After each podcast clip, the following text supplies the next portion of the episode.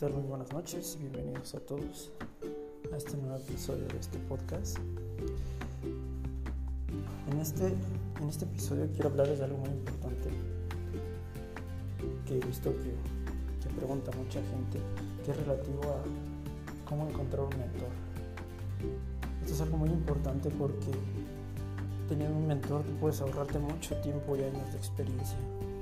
Lo que pasa como cuando lees un libro y en unos días tienes toda una vida de experiencia de una persona, pues tener un mentor te va a ayudar a, tener este, esa, ese soporte de una persona real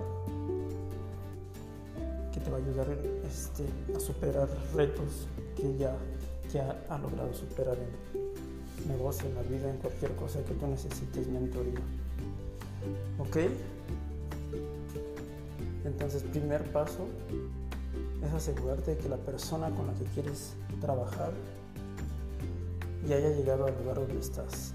Eso es muy importante porque suele pasar muchas veces que nos suelen envolver personas que con títulos, experiencia dudosa, bueno en ventas, te enreda y te hace pensar o creer que, creer que es la persona indicada para lo que tú necesitas.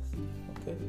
Eso nos pasó, nos ha pasado en algunos negocios, cuando gente que ha salido de escuelas prestigiadas, que ha tenido algún contacto con, pues, con lo que nosotros queremos desarrollar,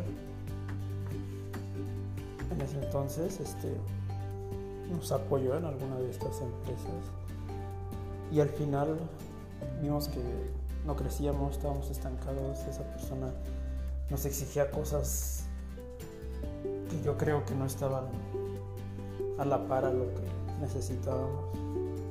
Y al fin caí en eso, que esa persona nunca había tenido negocio, había estudiado en una escuela prestigiosa y nos había, digamos, como dicen por ahí coloquialmente, apantallado con su amplio bagaje en el técnico, ¿no? Sobre sobre, el, sobre esta empresa que manejábamos. ¿Y cuál fue el, el final? Al final acabamos, este, digamos, perturbados ¿no? por, por esa, esa inconsistencia de pensar, pues es que esta persona sabe mucho, pero ¿por qué no, no, no crece esta empresa? Pues básicamente, entre muchas otras cosas, porque sí tenía puntos a favor, pero realmente no conectaba con nosotros. Nunca había tenido una empresa, o si la había tenido no la había desarrollado, entonces no estaba en el lugar donde nosotros queríamos estar. Entonces tienes que tomar muy en cuenta eso y no, no, no cometer ese error. ¿Ok? Entonces para llegar a esto, a estas personas que están donde tú quieres, necesitas tener una estrategia, ¿ok? Ahí va la segunda parte. Esta segunda parte es algo muy importante porque luego no lo tomamos en cuenta y no logramos conectar con las personas que queremos trabajar. Y esto ya te lo he platicado cuando hemos hablado de esta parte del Dream Es básicamente eso. Ya hemos hablado de eso. Si tú vas a llegar con alguien, no puedes llegar con las manos vacías ni esperando a que te ayuden. Porque esas personas que realmente están donde tú quieres estar son gente muy ocupada y tú tienes que hacer un acto de interrupción pero que a ellos les, sea de, beneficio y sea un ganar-ganar, ¿ok? Entonces no puedes ir con una persona con la que quieres trabajar y pedirle que te ayude. Te va a decir como me decía mi mentor, te voy a decir que eres un imbécil y estás estúpido. Para que te quiera ayudar con tus cosas. no puedes llegar así. La mayoría de la gente, por ejemplo, a mí me llegan con, oye, me ayudas con mi proyecto, oye, ayúdame, por favor, ayúdame, ¿me vas a ayudar? Necesito tu ayuda pues eso, para empezar, es como cuando tú estás acosando a una chica, ¿no? Oye, hazme caso, oye, este, escucha mis mensajes, ¿por qué no me contestas, por favor? ¿Qué causa? Repulsión. Es lo mismo acá. Tú vas a causar repulsión si empiezas a hacer esas cosas, ¿no? Y la gente no lo sabe, ¿no? Y siempre lo hace, oye, ¿me puedes ayudar? Oye, ayúdame. Por ahí no va, ¿no? Causas repulsión. Entonces tienes que dar algo a cambio, ¿no?